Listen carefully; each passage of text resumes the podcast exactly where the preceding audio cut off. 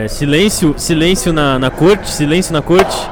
É, vou passar a palavra aqui para, o, para a promotoria, para o senhor, para o senhor Glauber Bonilha aí para ouvir a acusação. Eu não posso deixar mais claro, eu que li todos os autos do processo 420-69, que julga esse senhor ao meu lado aqui, Lucas Dardes, também conhecido pelo vulgo Spicebug, ele que se recusa a fazer uma promocional para esse podcast, que é muito bom, que deve ser ouvido por todo o povo brasileiro, ele não tem a capacidade de expor o seu rosto, a sua voz, para divulgar esse programa que sai com sangue suado do trabalhador brasileiro, ele se recusa. E eu não estou sendo respeitado. Eu espero que fique bem claro. Eu sou low profile e eu exijo não participar dessa propaganda. Low profile Como assim? onde, Lucas? Excelentíssimo, excelentíssimo. Ele tá, me ele tá me interrompendo. Como assim? Você tem tatuagem, é coisa de bandido. Calma, calma, ordem, ordem, ordem. Promotoria, promotoria, vamos esperar, vamos esperar. É, pode falar aí, senhor Lucas Dartes. Você é contratualmente obrigado, Lucas Dardes, nunca se esqueça disso. Você fez um pacto de sangue. Absurdo, absurdo. Não sou. Ordem, ordem. Vou, vou, vou dar aqui o veredito agora.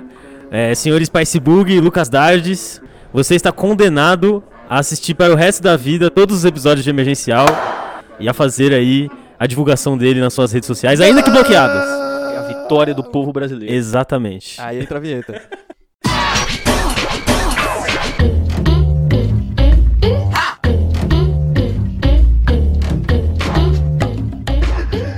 Sejam muito bem-vindos ao Emergencial, o podcast semanal da 300 Nós, onde falamos de notícias do mundo musical. O meu nome é Yuri Ferreira, eu sou o apresentador deste podcast, junto do meu caro amigo Lucas Dardes, Spicebug. Como é que você está, meu querido condenado? Eu não vou responder, eu não vou me apresentar hoje, porque em sinal de protesto aqui, porque, mano, estão usando minha imagem contra mim. Ao nosso lado também, hoje a gente tem um convidado especial, a Trinca. Essa é a Trinca aqui, a Trinca do Mal.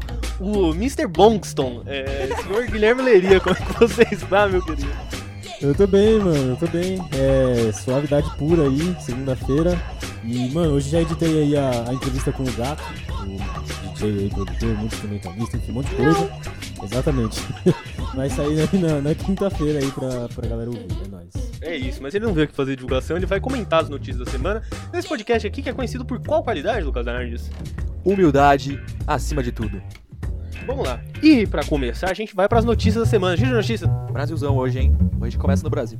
Notícia triste, né? É, notícia triste, saiu ontem na coluna do Anselmo Góes e hoje já teve um desenrolar. O Cassiano, monstro sagrado do sul brasileiro, ele compôs um monte de clássico aí que você ouve, que você acha que é música do Tim Maia, foi o Cassiano que fez. Ele que, enfim, fez Onda, Cubaçô, enfim, o cara é foda. Ele que, enfim, é um monstro sagrado da música popular brasileira. É, tá nos seus 77 anos de idade e está internado nesse momento, é incubado, mas não é por Covid-19, ele tem uma tuberculose é, e ele está em estado grave dessa tuberculose. Ele estava aguardando o leito de UTI, porque as UTIs estão lotadas por causa de uma tal de pandemia de novo coronavírus.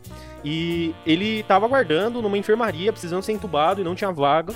E foi somente depois da manifestação da classe artística é, que o prefeito Eduardo Paes, do DEM do Rio de Janeiro, interviu e colocou ele num leito de UTI.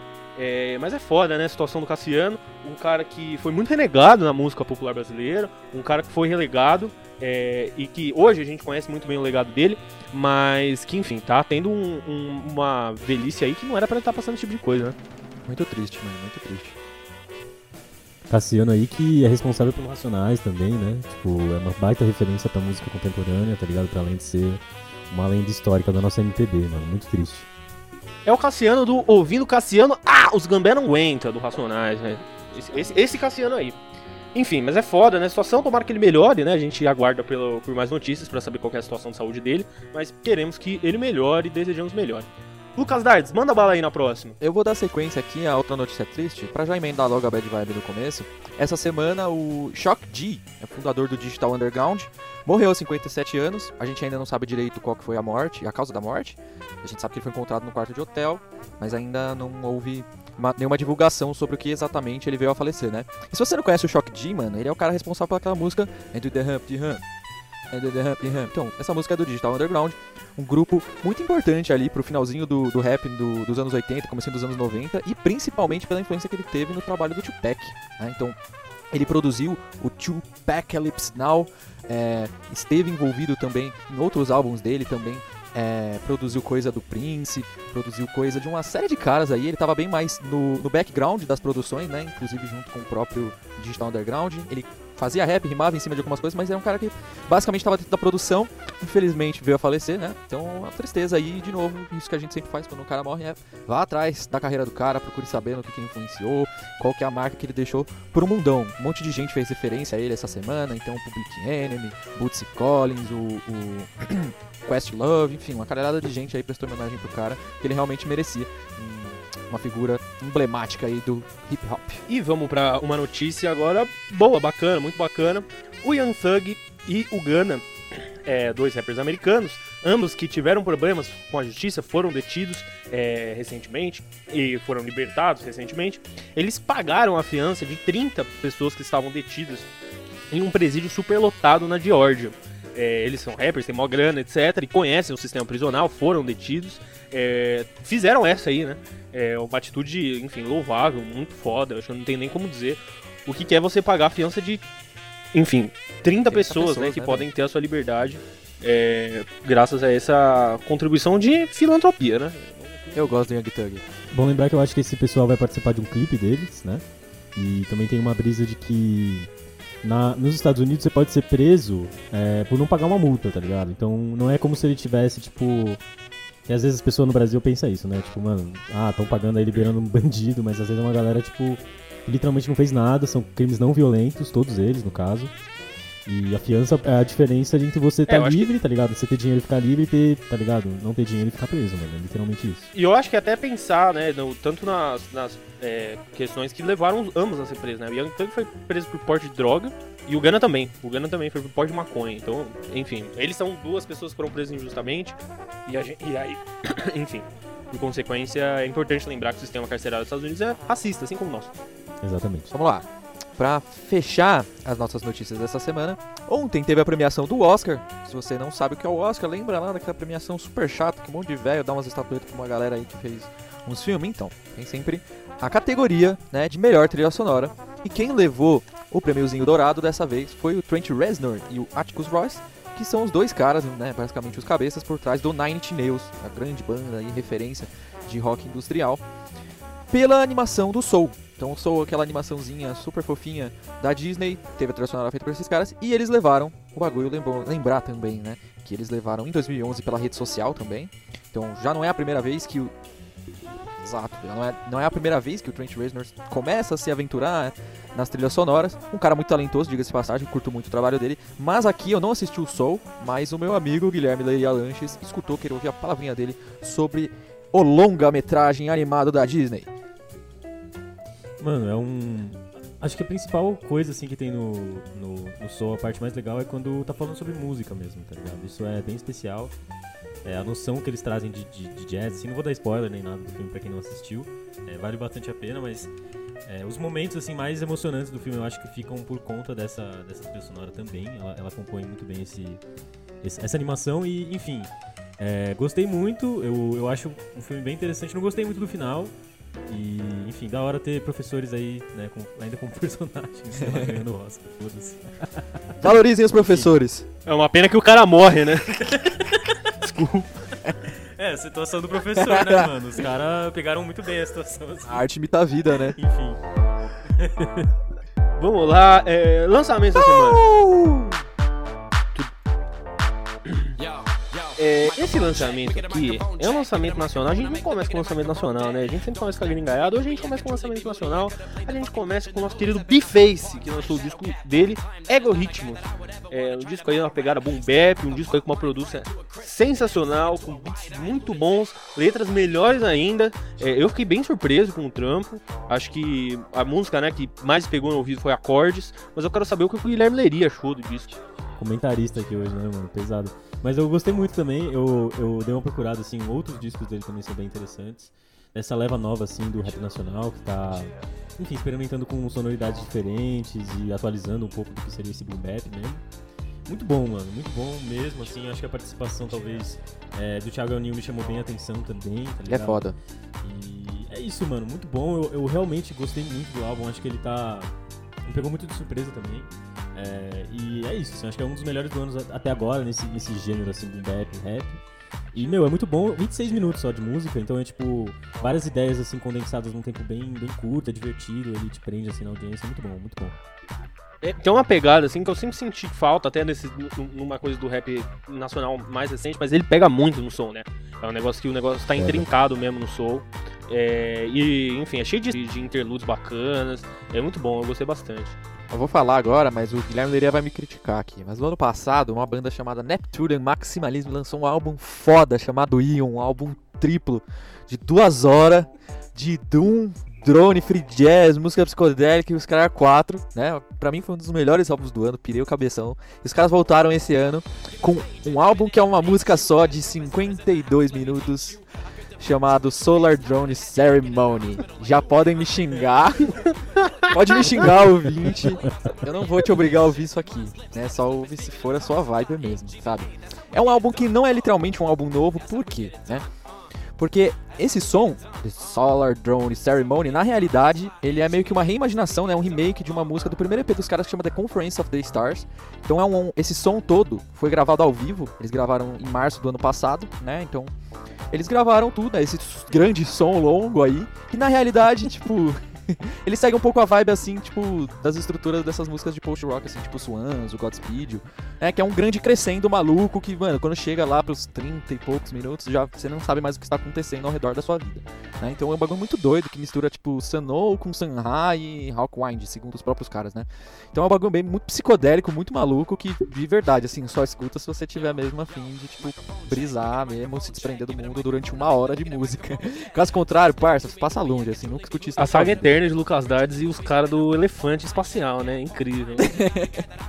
Mano, eu gosto, uma- eu gosto, eu não posso fazer nada. Tem uma teoria, mano, que é que os caras têm um porão na casa deles, os caras dessa banda, e tem três daquelas roletas, assim, do roda-roda da Jequiti, assim, tá ligado? Com vários animais, uns temas malucos, uns negócios, assim. Aí eles rodaram, da última vez caiu elefante, raio laser e, tipo, mano, guerra, assim, tá ligado?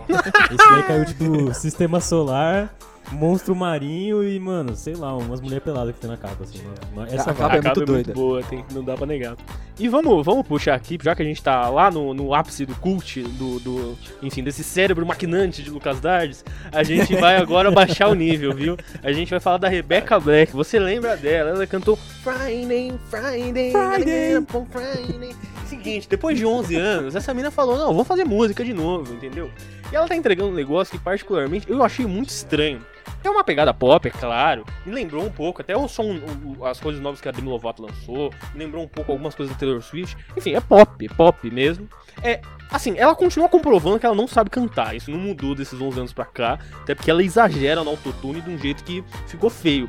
Entretanto, eu convido vocês a ver o clipe, entendeu? Porque ela já tá lançando. Ela fez um remake de Friday. Ela fez uma música chamada Girlfriend, que até teve um hype, porque, enfim, é uma música sobre um relacionamento lésbico. E agora a gente tá vendo essa Personal, né? Que é o último single que ela lançou. É, e o clipe é absolutamente bizarro, assim. É uma coisa meio lynchiana. Tem sangue.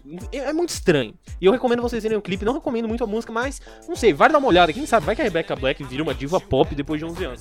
Não é possível, mas, sei lá. Tem um potencial, acho que pra ir numa pegada da Carly Rae Jepsen, de ficar meio que esse pop cult. é, acho que ela pode atrair esse público aí. Se você gosta de pop, vai dar uma vida. Que loucura essa menina ainda tá por aí, né, velho? Ainda mais loucura do que a Rebecca Black ainda tá por aí é o Dinosaur Jr. ainda tá lançando álbum, mano. Depois de não sei quanto tempo de carreira aí, o Dinossauro Jr. lançou um novo álbum chamado Sweep Into Space. Assim, ó, eu vou ser sincero.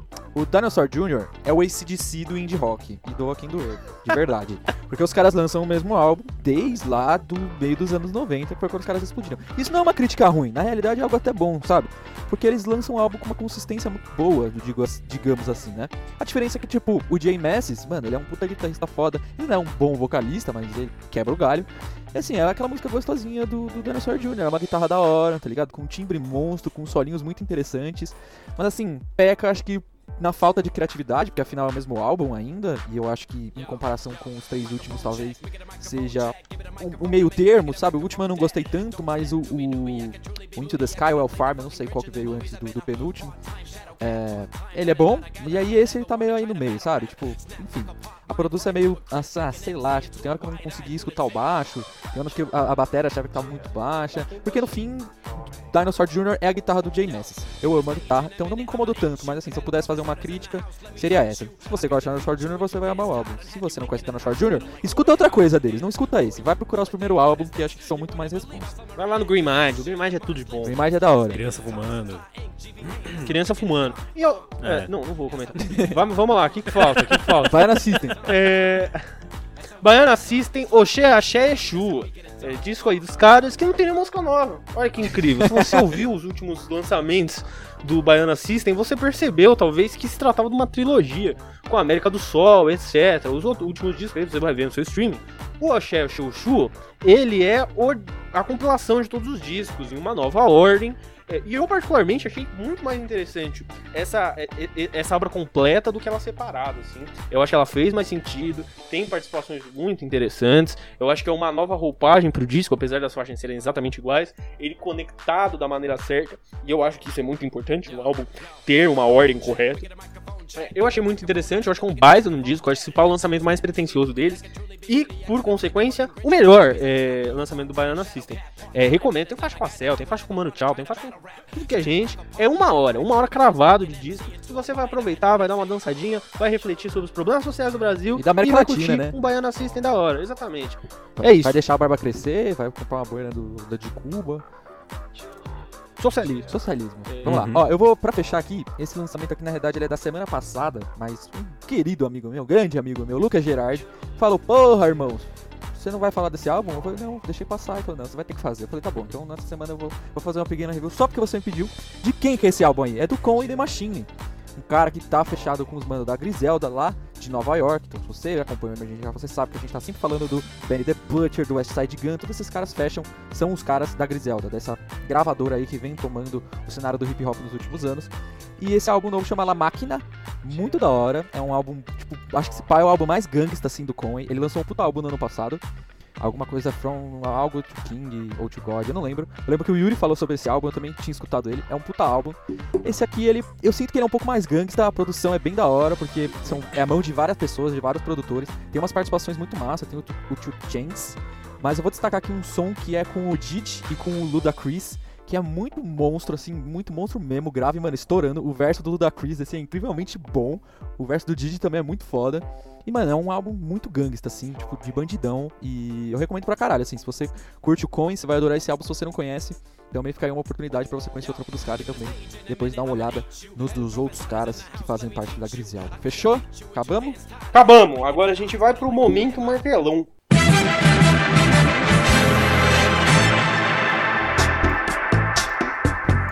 Lucas Dardos. Vamos O que é lá. o momento martelão? Ó, Leria, você tá ligado? Oi. Tem, tem um momento do seu dia que você vai procurar as notícias, né? Você vai dar uma olhada pra ver o que aconteceu de novo. Sim. Me informar É, no você se- mundo, pá. Exato. Você não se depara às vezes com umas coisas estranhas? Ou umas coisas que te deixam bravo?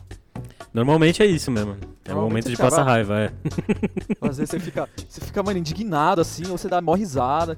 Pô, sempre vai ter alguma coisa estranha, né? Sempre vai ter O uma momento coisa estranha. martelão é esse. O momento martelão é esse, meu caro ouvinte. É você olhou, bateu o olho, puta, fiquei puto, puta, fiquei bravo, puta, fiquei de algum jeito. Você- é isso. É esse momento, a gente separa aqui uma notícia. E o dessa semana é um negócio que assim, nunca, nunca esperaria. Tipo assim, se você virasse pra mim e falasse isso sem nenhuma prova cabível, assim, tipo, mano, eu nunca ia acreditar, tá ligado? Nunca. Porque é um negócio muito a mais.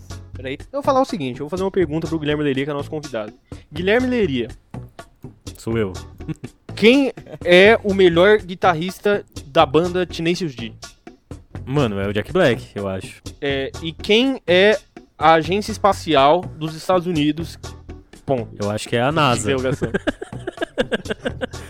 E qu- qu- qual que é a conexão entre. Eu podia fazer isso de várias outras formas, eu escolhi fazer dessa.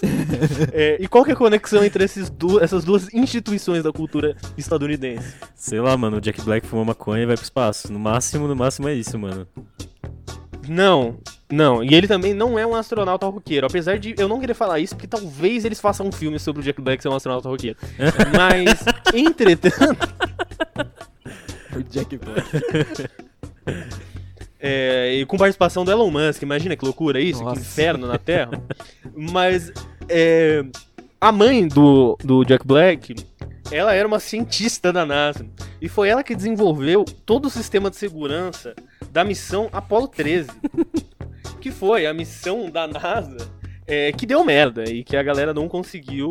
é, que, na verdade, a galera conseguiu pousar na Lua, né? Mas é, deu um problema lá. E foi graças a um sistema desenvolvido pela mãe de Jack Black que os caras conseguiram pousar na Lua, né? É, interessante, né? Que ela já tinha uma predisposição pra fazer cinema, né? Já que ela tava envolvida no, no, no Moon Landing. é, e o filho dela virou um astro de Hollywood. Né? Trabalhou com Mano, que Kubrick, loucura, né, né, mano? Trabalhou O com nome dela, ó. Kubrick. Pra- Tem mais. Não, só ia falar que pra quem duvida, mano, só procura aí, Judith Black. Você vai ver, a mãe é a mãe do Jeff Black. Ela... Mano, isso tipo é real, tá ligado? velho? Qual, qual a chance disso acontecer, mano? Será que ela curte rock, mano?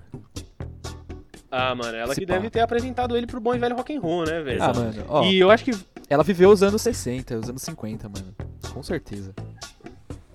Eu acho que tem uma coisa, assim, que eu acho que é interessante de contar também, que no dia que o Jack Black nasceu, a mãe dele levou o computador pra maternidade, ficou trabalhando da maternidade, enquanto o filho dela nascia. Velho, eu, eu adoro Jack Black, achei ele um cara muito engraçado, mano. Ele é muito Eu caricato. gosto dele também. E, mano, agora eu gosto mais dele ainda, porque, porra, mano, a mãe dele era foda pra caralho. Assim, talvez um pouco workaholic de ter dado a luz ao filho trabalhando, né? Mas, enfim, quem sou eu pra julgar, né? A menina era, tipo, mexia com os bagulho de. Uma de- cientista foda. É, mano, levar a galera pro espaço é uma responsa, pensa, tá ligado? Os caras tão fora da Terra, mano. Eles estão lá na Lua, mano. Tipo, uma responsa, tá ligado? Longeão. Longeão. Errou uma vírgula, já era. Já era, mano. É, e ela não errou, né? Teve várias Apollo que a galera que tava responsável pelo sistema de segurança errou. Ela não errou. Pois é. Monstro demais. Muito bom, parabéns. É isso aí. Curiosidade, tá ligado? é, mano, tips. Emergencial tips. Emergencial Tips. É, vamos pro top ou flop, vai? Bora. Leria, hoje como você tá de convidado especial, você vai ter o poder, delega você o poder de dar o top e o flop dessa semana. Quem é o top da semana e quem é o flop da semana, quem você vai mandar tomar no cu e quem você vai falar parabéns, te amo. Porra, mano, aí é, é bastante responsa, velho.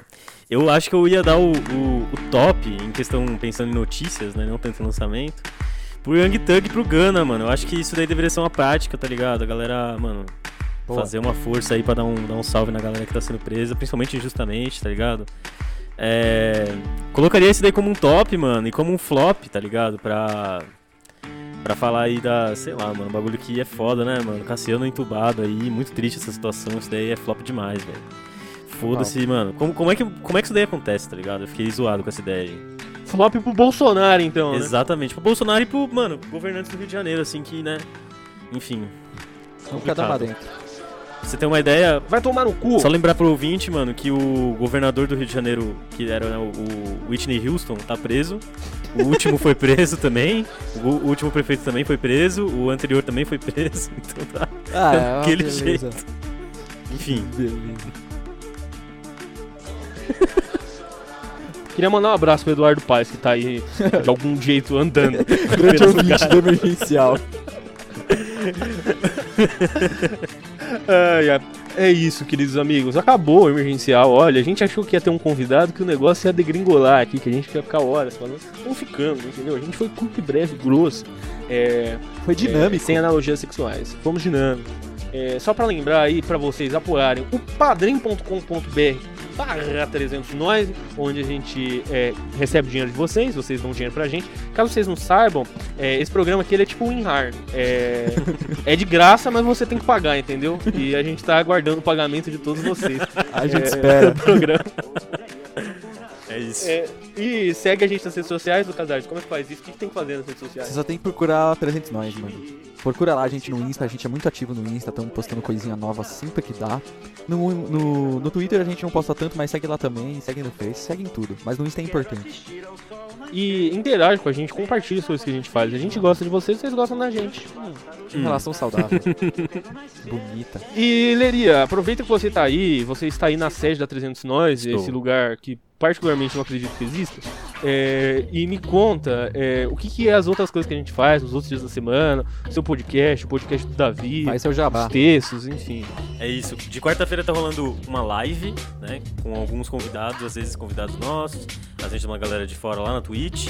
Inclusive, se você tem Amazon Prime, é uma ótima pedida aí pra você pegar o dinheiro que você dá pro Jeff Bezos e destinar uma parte dele significante pra nós, que ajuda muito.